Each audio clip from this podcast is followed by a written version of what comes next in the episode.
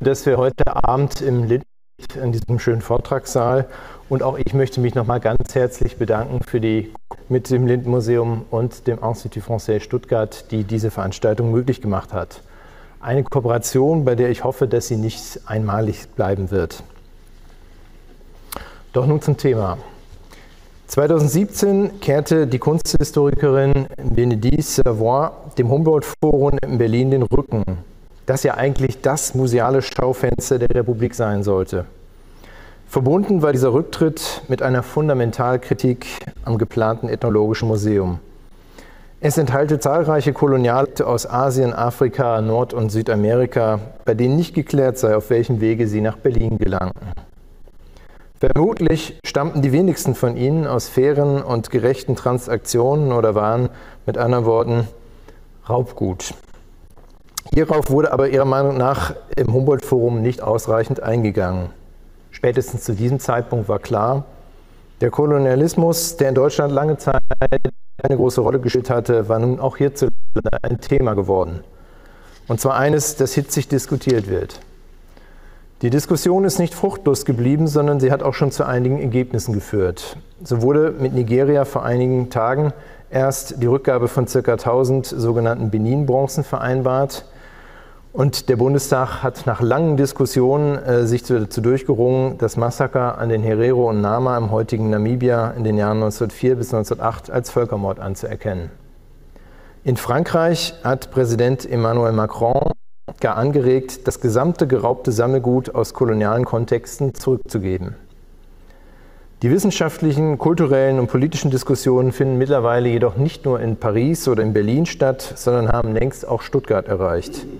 Zahlreiche Initiativen und Veranstaltungen widmen sich mittlerweile Stuttgarts und Württembergs Rolle im Kolonialismus. Die Herkunft, äh, das Lindenmuseum, wir haben es schon gehört, nimmt äh, seine eigenen Bestände und Württemberg im Kolonialismus in seiner aktuellen Ausstellung Schwieriges Erbe, Lindmuseum und Württemberg Kolonialismus in den Blick. Auch einzelne Restitutionen von kolonialem Raubgut sind mittlerweile in Baden-Württemberg erfolgt.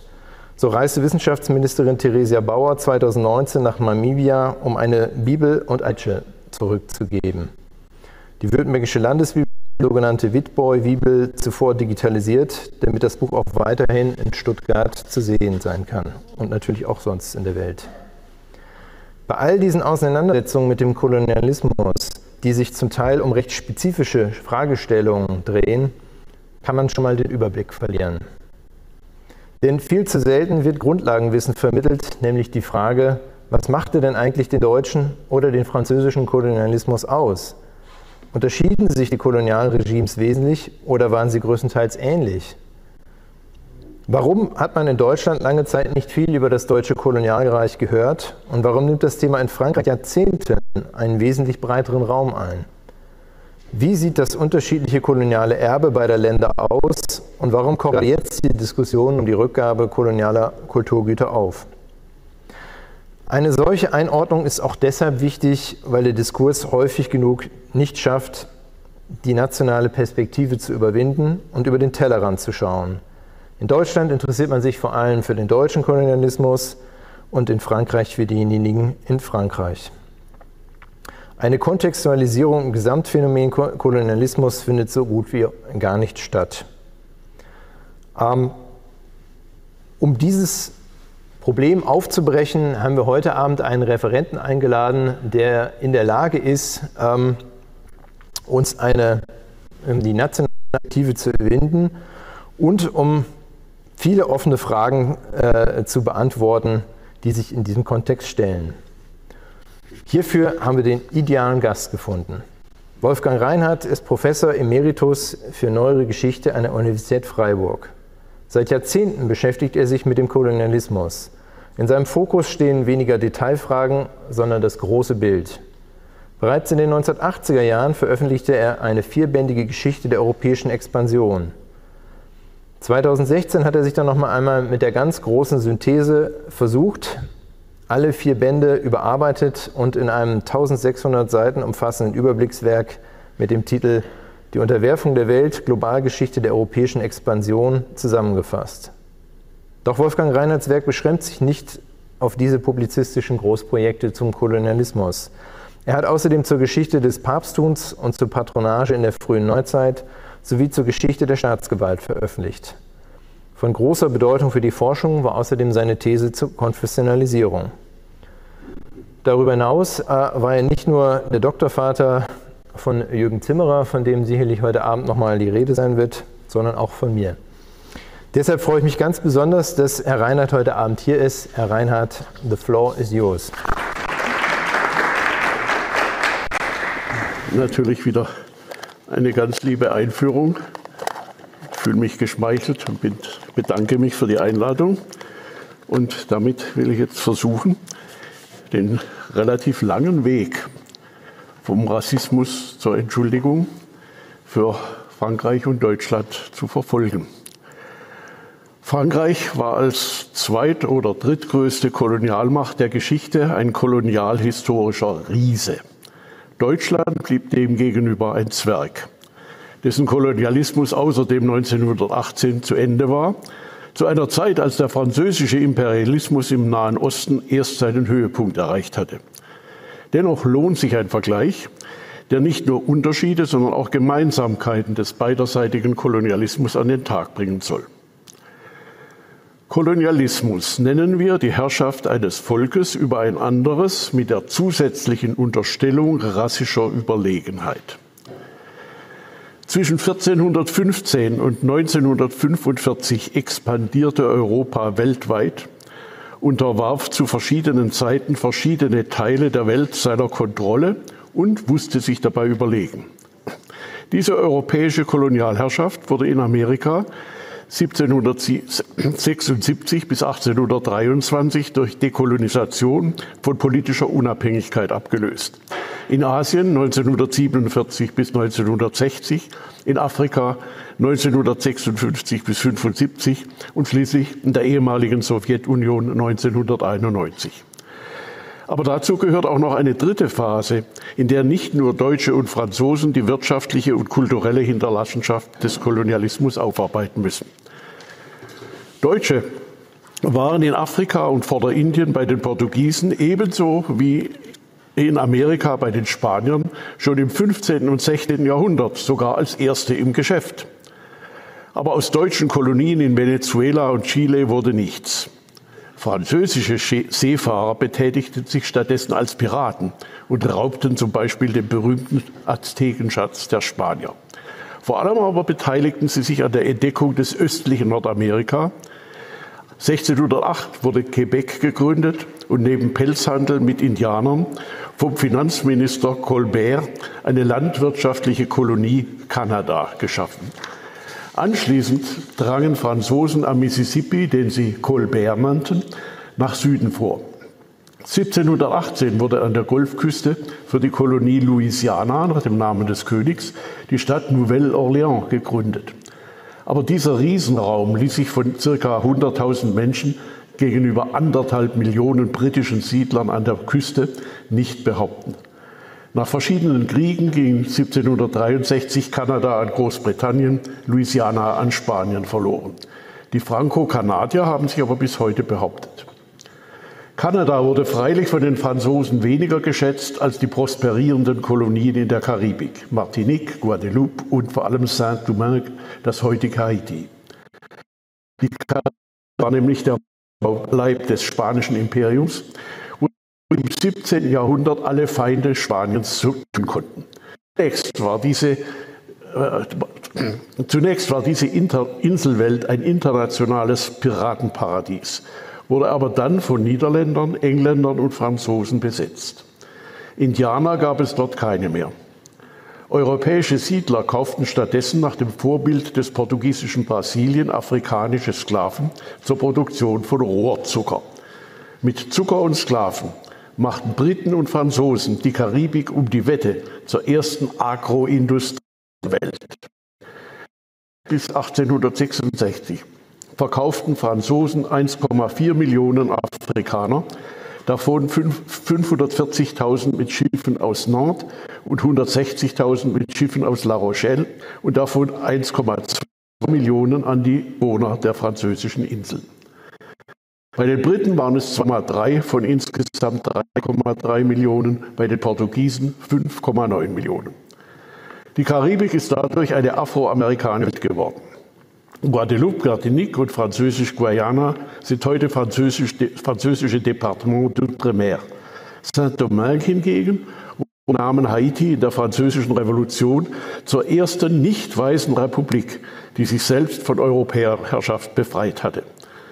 Zögernd hatte die Französische Revolution 1794 endlich auch die Sklaven befreit, aber Napoleon machte das umgehend rückgängig. Dennoch wurden die Weißen in blutigen Kämpfen von den Schwarzen weggefegt. Aber die Sklaverei wurde in Frankreich erst 1848 abgeschafft. Deutschland hatte unterdessen mit dem Dreißigjährigen Krieg und seinen Folgen zu ringen und besaß ohnehin keinen direkten Zugang zur überseeischen Welt. Doch der große Kurfürst von Brandenburg gedachte sich am großen Geschäft zu beteiligen und schuf im Krieg gegen Schweden mit Hilfe eines Niederländers eine Flotte und eine Kolonie Groß Friedrichsburg im heutigen Ghana. Sie existierte von 1683 bis 1717 und kann wie manche britischen und französischen Festungen zum Teil noch heute besichtigt werden. An der Küste Guineas reiten sich nämlich die Stützpunkte aller Sklavenhändler aneinander. Die Brandenburger dürften ca. 30.000 Afrikaner verkauft haben. Weil der Handel sich ohnehin nicht rentierte, wurden die Stützpunkte an die Niederländer verkauft. Indirekt hatten Deutsche freilich weiter mit dem Sklavengeschäft zu tun. Hamburg war am Zuckergeschäft und am Export schlesischer Leinwand für billige Sklavenkleidung beteiligt. Die vielseitige dänisch-deutsche Firma Schimmelmann am Sklavenhandel. Nicht nur der Aufklärer Voltaire nahm am französischen Sklavenhandel teil, auch, Deutsch, auch deutsche und Schweizer Firmen wie Bethmann und Burkhardt oder Sulzer waren mit dabei. Auch König Friedrichs II., ebenfalls mit niederländischer Hilfe begonnene königlich-preußische asiatische Kompanie in Emden nach Kanton und China, die von 1751 bis 65 existierte, blieb erfolglos. Sie teilte dieses Erfolglosigkeitsgeschick mit den dänischen, schwedischen, österreichischen, spanischen, schottischen, genuesischen, polnischen Ostindien-Kompanien und sogar mit den französischen. Denn nach Beseitigung des ursprünglichen Asienhandelsmonopol der Portugiesen dominierten die Niederländer und die Engländer das Geschäft, zuerst mit Gewürzen, dann mit indischen Textilien und schließlich mit chinesischem Tee. Die Holländer hatten ihren Schwerpunkt in Indonesien, die Briten in Vorderindien, wo sie im 18. Jahrhundert vom Handel zur Bildung von Kolonialreichen übergehen konnten. Die, ineinander, die einander ablösenden französischen Ostindien-Kompanien hingegen wurden vom politischen Ehrgeiz der Krone getragen und brachten nur kurze Zeit Gewinn. Von 1741 bis 1812 herrschte in Vorderindien immer wieder Krieg unter den Ostindien-Kompanien und den Herrschern Frankreichs und Großbritanniens. Franzosen erzielten zeitweise große Erfolge. Auch Napoleons gescheiterter Ägyptenzeitfeldzug 1798 äh, bis 1801 war gegen die britische Kontrolle über Indien gerichtet. Sollte Napoleon vom indischen Reich eines neuen Alexander geträumt haben? Aber 1815 verblieb den Franzosen nur noch Pondichéry und vier weitere extraterritoriale Handelskontore, die bis 1954 dann von Indien übernommen wurden. Das erste französische Kolonialimperium war 1815 schlicht zu Ende. Großbritannien blieb zunächst die einzige europäische Kolonialmacht. Freihandel war angesagt, ganz einfach, weil es keine Konkurrenz gab. Auch die spirituelle Expansion Frankreichs durch katholische Mission war gescheitert. In Kanada ging das christliche Volk der Huronen an den eingeschleppten Pocken zugrunde. Dann gaben ihm die mit Niederländern und Engländern verbündeten Irokesen den Rest. In Asien wurde katholische Mission ausgehend vom portugiesischen Handelsreich von den Jesuiten betrieben. Niederländer und Briten waren an Mission wenig interessiert. Nach Vernichtung ihrer Japan-Mission konzentrierten sich die Jesuiten auf kulturelle Anpassung in China und in Vietnam. Französische Padres ergänzten diese portugiesischen Jesuiten 1800, 1688 und entfalteten zusätzliche kulturelle Initiativen. 1651 wurde statt der chinesischen die latinisierte vietnamesische Schrift Chok, äh, ich kann das Zeug nicht aussprechen, ich probiere es mal, Chu Chok Ngu, eines französischen Jesuiten übernommen, die trotz Auflösung des Jesuitenordens bis heute weiter gilt. 1830 wurde dann eine Provokation des Fürsten der Piraten von Algier mit siegreicher französischer Invasion beantwortet, um die Wahlen zu gewinnen und die schwankende Monarchie zu stützen. Beides ging schief. Aber das neue Bürgerkönigtum wollte keine Schwäche zeigen und blieb im Lande. Derartiger sogenannter Sozialimperialismus anschließender Besetzung aus Verlegenheit war und ist ein Standardmuster nicht nur europäischer Expansionspolitik. Stattdessen wurde mit großem Aufwand und beträchtlicher Brutalität bis in die 1860er Jahre ganz Algerien erobert. Dabei fiel das beste Ackerland und die Städte an 500.000 französische Siedler.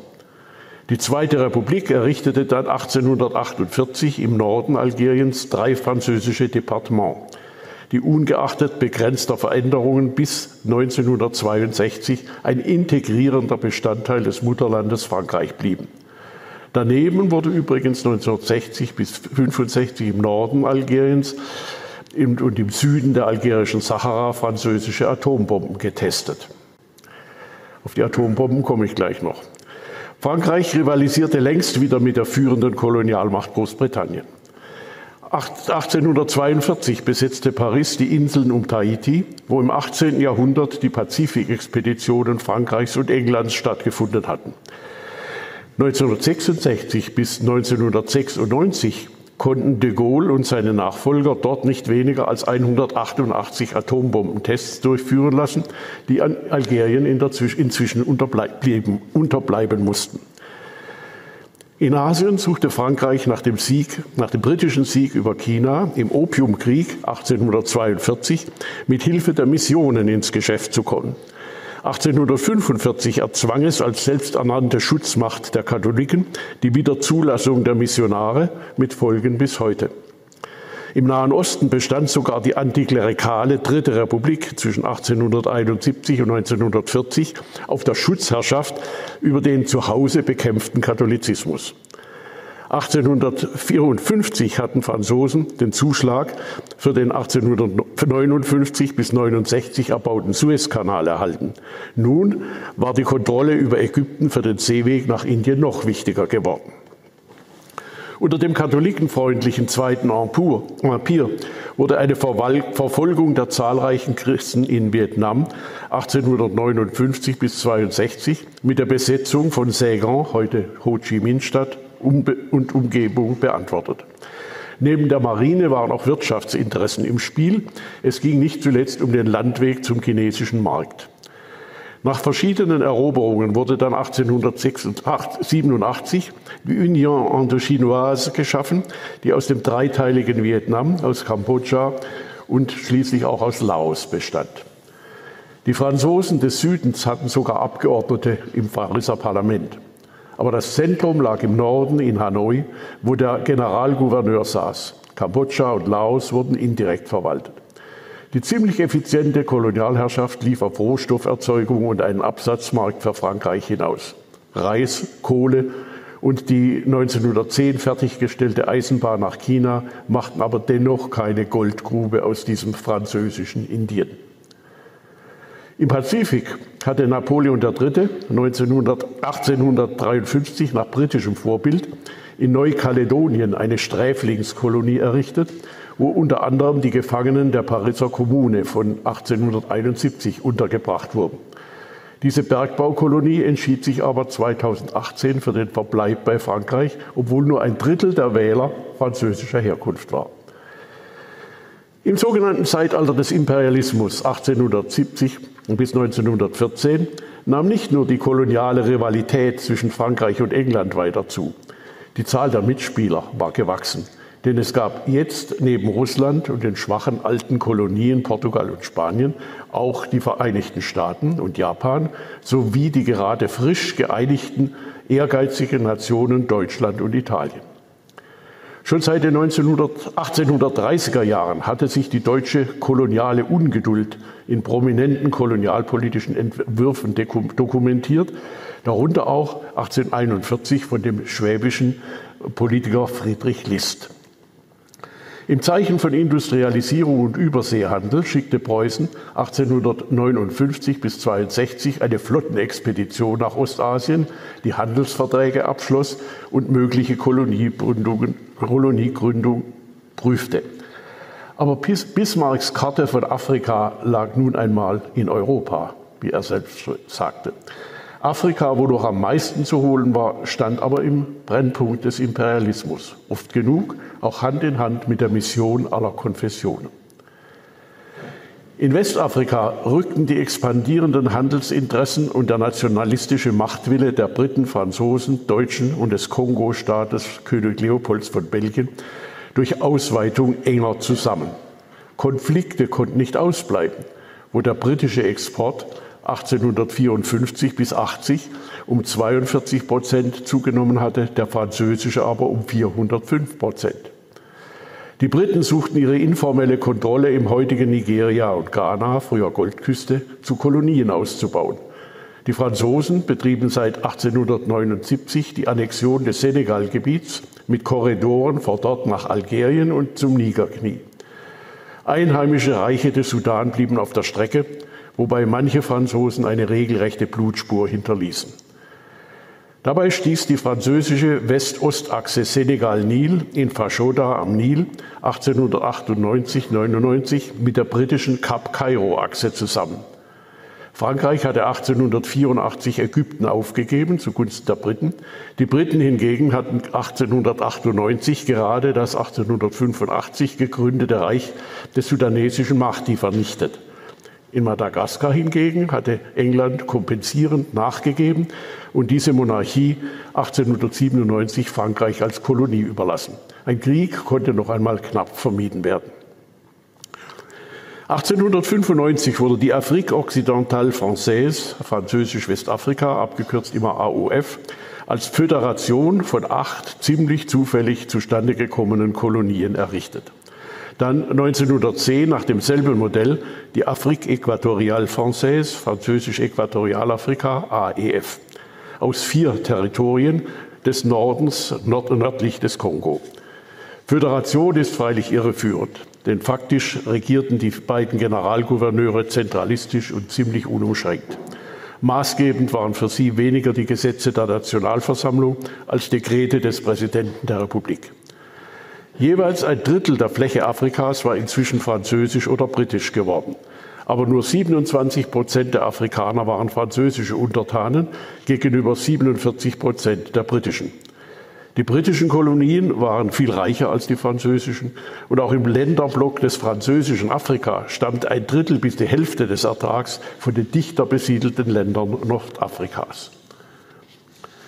Zusätzlich hatte Frankreich nämlich 1881 als Kompensation für die britische Okkupation Zyperns, Suezkanal, Tunesien erhalten. Marokko wurde nach der Entente von 1904 mit Großbritannien dann 1911 französisches Protektorat. Das Deutsche Reich hatte vergebens versucht, dieses Protektorat zu verhindern und dabei nebenher die eigenen Besitzungen auszubauen. Von den vier deutschen Kolonien in Afrika kamen Togo und Kamerun im Interesse der Wirtschaft buchstäblich im letzten Augenblick durch Flaggenhissen zustande, als Westafrika zwischen England und Frankreich aufgeteilt wurde. Deutsch-Ostafrika, heute Tansania, und Deutsch-Südwestafrika, heute Namibia, gehen auf koloniale Abenteurer zurück, deren Erwerbungen schließlich vom Reich übernommen werden mussten. Bismarck hatte sich 1883 bis 85 nur vorübergehend darauf einlassen wollen. Die Realisierung derartiger Herrschaftsansprüche lief aber häufig auf Konflikte mit den Betroffenen hinaus. In Namibia führte der Widerstand der Herero und Nama 1904 bis 7 zu einem Vernichtungskrieg, für den 14.000 deutsche Soldaten eingesetzt wurden und der das Reich 600 Millionen Mark kostete, aber die Mehrzahl der beiden Völker das Leben oder die wirtschaftliche Existenz zumindest. In weniger bekannten Kämpfen, vor allem im Maji-Maji-Krieg in Ostafrika 1905 bis 7, sind wahrscheinlich ebenso viele Menschen ums Leben gekommen, aber das ist weniger bekannt geworden. Im Pazifik waren weniger die Briten als die australischen und neuseeländischen Subimperialisten angesichts der deutschen Konkurrenz nervös geworden. Die Metropolen einigten sich 1885, 86 auf eine Teilung. Deutschland erhielt Nordostneuguinea mit den angrenzenden Inseln. Der Gelegenheitskolonialismus Bismarcks wurde aber unter Wilhelm II. von aggressiver sogenannter Weltpolitik abgelöst, allerdings hauptsächlich verbal. Die Ermordung zweier Missionare in China bot aber 1897 die Gelegenheit zum Erwerb der Flottenstation Qingdao, die für schweres Geld zur Musterkolonie ausgebaut wurde. Und bald danach wurde Samoa zwischen Deutschland und den USA geteilt, während das Reich die Inselgruppen der Marianen und Karolinen von Spanien kaufen konnte. Im Ersten Weltkrieg war, da, war schließlich ein deutsches Mittelafrika geplant, das zusammen mit den deutschen Kolonien die portugiesischen Territorien Angola und Mosambik sowie den belgischen und den französischen Kongo umfassen sollte, also praktisch die zentrale Mittelhälfte Afrikas. Stattdessen war aber der deutsche Kolonialismus 1915 im Handumdrehen beendet, von zweifelhafter Selbstbehauptung in Ostafrika und späterer Kolonialnostalgie abgesehen. 1921 klang das bei der sogenannten bündischen Jugend noch so. Vielleicht kennen Sie das Lied sogar. Wie oft sind wir geschritten auf schmalem Negerpfad, wodurch der Wüste mitten, wenn früh der Morgen naht. Wie lauschten wir dem Klange, dem altvertrauten Sange der Träger und Askari, Haya, Haya, Safari und so weiter. Aber schon 1890 hatte es ein anderes deutsches Lied mit anderen Tönen gegeben. Was treiben wir Deutschen in Afrika? Hört, hört. Die Sklaverei wird von uns dort zerstört. Hört, hört. Und wenn so ein Kaffer von uns nichts will, den machen wir flugs auf ewig still. Piff, paff, piff, paff. Wir predigen den Christen das Heidentum, wie, mit den Heiden das Christentum, Entschuldigung, wie brav. Und wer es nicht glaubt, den bringen wir um, piff, paff. O selig die Wilden, die man so lehrt, die christliche Lehre mit Feuer und Schwert, piff, paff, piff, paff. Wir haben gar schneidige Missionäre, Juchai, den Brandwein, den Krupp und das Mausergewehr, die drei. So tragen Kultur wir nach Afrika, geladen, gebt Feuer, Halleluja, piff, paff, piff, paff, hurra, oh glückliches Afrika.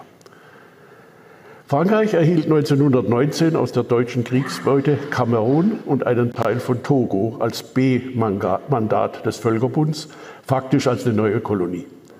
Syrien hingegen wurde A-Mandat mit Unabhängigkeitsoption aus der Konkursmasse des Osmanischen Reiches. Allerdings haben die Franzosen dabei für ihre Freunde den neuen Groß-Libanon herausgeschnitten mit den bekannten Folgen. Seit der Revolution gab es in Frankreich die Leitvorstellung einer nationalen Zivilisationsmission. Seine Untertanen sollten durch Assimilation nach Sprache und Kultur Franzosen werden. Parallel in brutalem Deutsch hieß das, aus Negern Menschen machen. Das französische Modell war aber auf zukünftige Gleichberechtigung angelegt, weil es die Kolonialherrschaft nicht rassisch, sondern kulturell rechtfertigte. Am assimilierten Nord- und Schwarzafrikanern stand als Kulturfranzosen theoretisch alle Wege offen.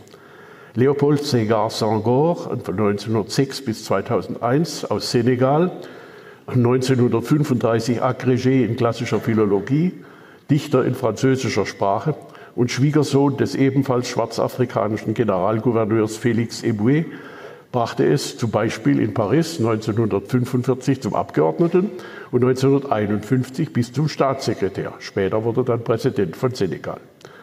Die Masse der Afrikaner in der AOF waren das 1935 noch 99,5 Prozent der Bevölkerung, waren aber nicht solche Bürger, Citoyens, sondern nur Untertanen, Sujet der Republik, die zum Militär und zur Zwangsarbeit ausgehoben und von der Verwaltung ohne Gerichtsverfahren abgeurteilt wurden. Frankreich sollte auf keinen Fall eine Kolonie seiner Kolonien werden. Auch im egalitären Frankreich sind eben einige gleicher als andere. Kulturelle, rassistische Unterschiede bleiben, unterschwellig lebendig. Und ungeachtet der Atlantic, Atlantic Charter von 1941 waren sich Winston Churchill und der Führer des freien Frankreich, Charles de Gaulle, darin einig, dass Befreiung von der Naziherrschaft keineswegs Infragestellung von rechtmäßiger Kolonialherrschaft bedeuten durfte. Der Etat français in Vichy von 1940 bis 1944 verlor im Zuge der Kriegsereignisse 1941 Syrien und den Libanon, ab 1942 dann auch das französische Afrika an das freie Frankreich de Gaulles.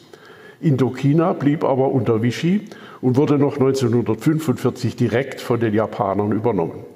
Allerdings kontrollierten die Japaner nur noch die Städte während die kommunistisch geführte Nationalbewegung, die schon 1930 einen blutig unterdrückten Aufstand versucht hatte, den Norden unterwanderte.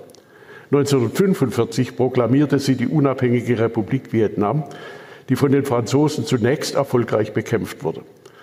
Aber die Unterwanderungsstrategie der Viet Minh endete dank chinesischer Artillerie mit der katastrophalen Niederlage Frankreichs in der Schlacht von Dien Bien Phu 1954. Die Genfer Indochina-Konferenz teilte Vietnam nun am 17. Breitengrad. Der Süden wurde jetzt von den USA kontrolliert bis 1975.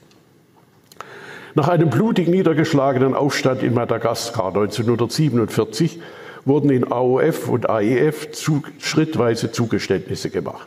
Die Zwangsarbeit wurde abgeschafft und die Afrikaner wurden französische Bürger. 1956 kam das allgemeine Wahlrecht und eine parlamentarische Regierung der 13 Kolonien. Die, die Föderationen verschwanden in der Versenkung. Diese Balkanisierung Afrikas wurde aber nicht von Pariser Tücke geplant, sondern ergab sich aus der Uneinigkeit afrikanischer Politiker. Hinter dem französischen Entgegenkommen stand nicht nur die Erfahrung aus Indochina, sondern auch der Aufstand des Front de Libération Nationale in Algerien seit 1954. Nachdem Syrien und Libanon schon 1946 aufgegeben werden mussten, durften sich dann 1955 Tunesien und 1956 Marokko von Frankreich trennen. In Algerien hingegen, das immerhin zu Frankreich gehörte, verkündete der Sozialist François Mitterrand Algerien ist Frankreich, die einzige Verhandlung ist Krieg. Immerhin gab es inzwischen über eine Million französische Siedler. Streiks und Terror auf algerischer Seite, massiver Militäreinsatz, planmäßige Folterungen und Massenumsiedlungen auf französischer gehörten zu diesem außerordentlich schmutzigen Krieg. Ansätze zu Pariser Entgegenkommen lösten 1958 einen Putsch der Siedler aus und der Armee, der de Gaulle und seine fünfte Republik ans Ruder brachte. Bot 1958 den Schwarzafrikanern eine Volksabstimmung über eine Communauté autonomer Staaten unter französischer Führung an. Nur Guinea wählte unter Ahmed Sekou Touré, einem Enkel des letzten sudanesischen Herrschers, die Unabhängigkeit und wurde abgestraft. Angeblich rissen die Franzosen sogar die Steckdosen aus den Wänden. Die übrigen Länder erreichten aber durch Verhandeln ihr Ziel und 1960 war Französisch-Afrika unabhängig. Da es sich aber um schwache Staaten handelte, blieb es bei politischer Abhängigkeit. Darunter gab es Merkwürdigkeiten wie den Offizier und Möchtegern Napoleon Jean Bedel Bokassa I., 1976 bis 79 Kaiser von Zentralafrika und Freund des Präsidenten Valéry Giscard d'Estaing. In Algerien versuchte es de Gaulle noch einmal mit einer großen Offensive, bevor er im Interesse seiner Pläne von Frankreichs Größe seine Königsmacher endgültig verriet. Den Generalsputsch im April 1961 überstand er nur knapp. Eine FLN-Demonstration, Front äh, Liberation Nationale, also eine Algerier-Demonstration in Paris, wurde im Oktober 1961 unter der Leitung des bewährten Altfaschisten Maurice Papon blutig niedergeknüppelt. Terror und Gegenterror hielten an, aber 1962 wurde Algerien schließlich unabhängig. Mit 90 Prozent Ja-Stimmen bei beiden Seiten. Eine Million Franzosen, die sogenannten Pieds Noirs, verließen das Land. Eine Dreiviertelmillion Helfer der Franzosen mit Angehörigen wurde abgeschlachtet oder nach Frankreich geschafft.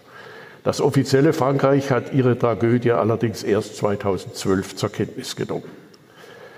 Der Krieg hat 29.000 Gefallene und 65.000 verwundete französische Soldaten gekostet und 200.000 bis 500.000 algerische Opfer, allerdings keinen Völkermord von 1,5 Millionen, wie in algerischen Schulbüchern zu lesen steht.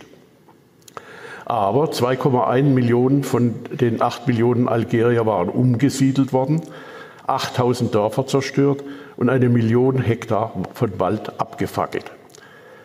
Das siegreiche FLN-Regime konnte endlich 1988 die, also eine Demokratie erreichen oder sagen lieber nicht umgehen. Aber 1992 bis 1999 hat ein Bürgerkrieg zwischen dem Militär und den Islamisten, deren Wahlsieg verhindert werden sollte, mindestens 100.000 Opfer gefordert, wobei die Methoden des ersten Algerienkriegs wieder auflebten. Selbstkritik von Kolonialherren gab es zwar von Anfang an, aber immer nur als Ausnahme.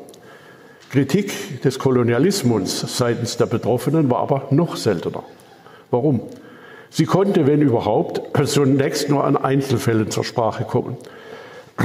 Die Kolonisierten hatten nämlich ursprünglich kaum die Möglichkeit, systematische Kritik am Kolonialismus zum Ausdruck zu bringen.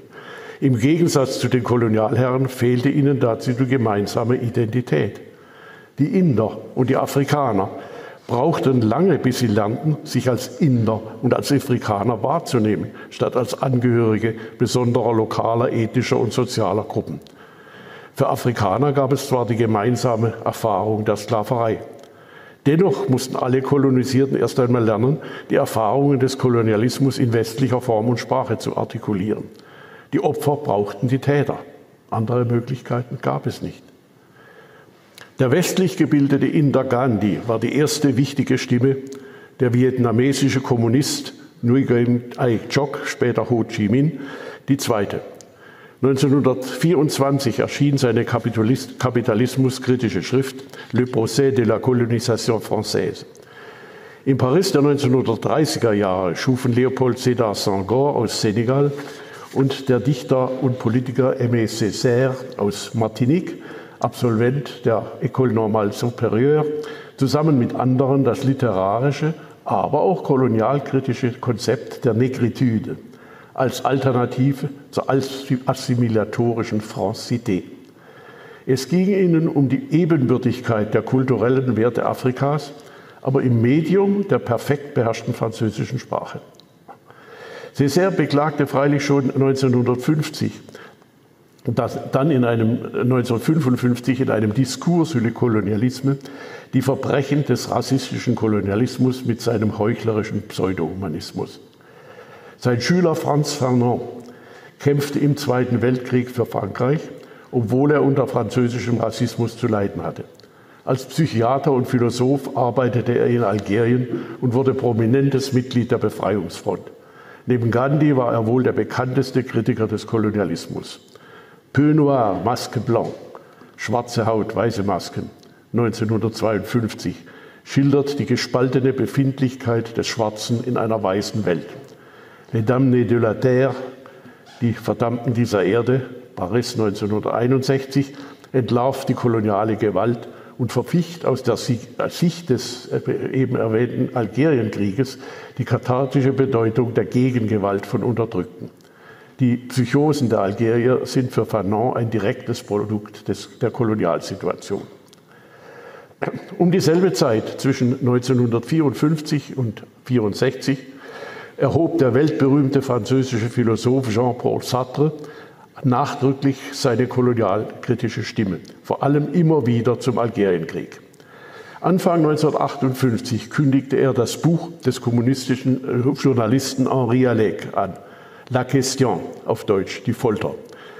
Als dessen Zeitung und die kommunistische Partei in Algerien verboten wurden, tauchte Alec unter, wurde aber gefasst und von den Fallschirmjägern mit Elektroschocks und Waterboarding, mit Wahrheitsserum und Bedrohung seiner Familie gefoltert. Nach öffentlichen Protesten konnte man ihn zwar nicht verschwinden lassen wie er, äh, nicht verschwinden lassen wie andere. Er wurde in ein Zivilgefängnis überführt, wo seine Anwälte tatsächlich den Folterbericht herausschmuggeln konnten. Die Veröffentlichung in der Kommunistenzeitung L'Humanité fiel 1957 der Zensur zum Opfer, aber die Edition de Minuit veröffentlichten das Dokument und verkauften 60.000 Exemplare, bis das Buch wegen Untergrabung des Wehrwillens verboten und beschlagnahmt wurde. Proteste von Sartre und anderen nützten nichts. Die Regierung bestritt schlicht die Tatsachen und entlastete die Täter. Aber das Buch wurde weiter verbreitet. Ich habe selbst 1958 die deutsche Übersetzung kaufen können. Ein Militärgericht verurteilte Alec zu zehn Jahren Haft. Er konnte aber 1961 aus einem bretonischen Gefängnis in die Tschechei fliehen. 1962 kehrte er nach Algier zurück, musste aber unter dem Boumedienne-Regime 1965 nach Frankreich ausweichen. Alec war keineswegs der Einzige, noch, äh, keineswegs der Erste oder der Einzige, der den Algerienkrieg bloßstellte. Aber nach dem Frieden von 1962 waren Algerien und die erfolgreiche Dekolonisation zunächst kein Thema mehr. In Frankreich war es tabu, von einem Algerienkrieg zu sprechen. Der Ausdruck Guerre d'Algérie musste 1999 sogar durch Gesetz erlaubt werden. Erst im Zuge des Memory Booms seit den 1980er Jahren hat dann eine linke Koalition 1998 anlässlich des Jubiläums der Abschaffung der Sklaverei eine erinnerungspolitische Wende eingeleitet. 2000 bis 2002 fand eine öffentliche Debatte über Menschenrechtsverletzungen statt. Zwei der Generäle, die 1957 mit Folter und Mord die Schlacht um Algier gewonnen hatten, meldeten sich im Alter von 92 Jahren zu Wort. Jacques Massu, der sich seinerzeit immerhin probeweise selbst der Folter unterzogen hatte, hatte sie inzwischen verwerfen gelernt.